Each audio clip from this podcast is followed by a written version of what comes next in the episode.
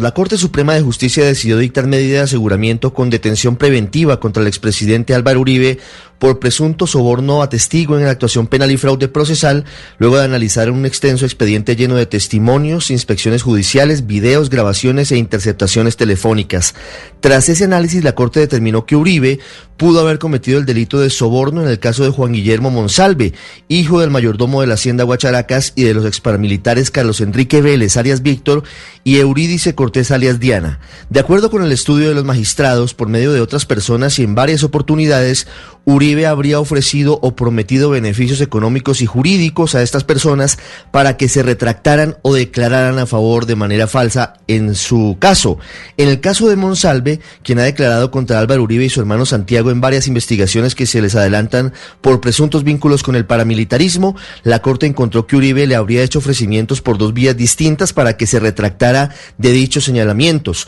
Por medio del representante de la Cámara Álvaro Hernán Prada en Neiva en febrero del 2018 y unos días después directamente en la cárcel La Picota por medio de los abogados Diego Cadena y Enrique Pardo Hash. Según la Corte, en el caso de alias Víctor y alias Diana, Uribe habría hecho ofrecimientos de carácter económico por medio de los abogados Diego Cadena y Juan José Salazar, a cambio de que firmaran cartas o hicieran manifestaciones para desacreditar al ex jefe del bloque cacique Pipintada de las Autodefensas, Pablo Hernán Sierra, quien ha declarado contra Uribe en varias ocasiones. La Corte advierte que posiblemente Vélez y Cortés recibieron el encargo de buscar más testigos que apoyaran la petición de Uribe ofreciendo dinero y apoyo judicial. Sobre el fraude procesal, la Corte considera que el expresidente Uribe pudo haber cometido ese delito tras la presentación de cartas de exparamilitares buscando inducir a error a funcionarios judiciales, particularmente una carta firmada por Carlos Enrique Vélez del 18 de julio del 2017 y allegada al caso contra Santiago Uribe, una carta del 20 de febrero de 2018 firmada por el exparamilitar Fauner José Barahona alias Racumín,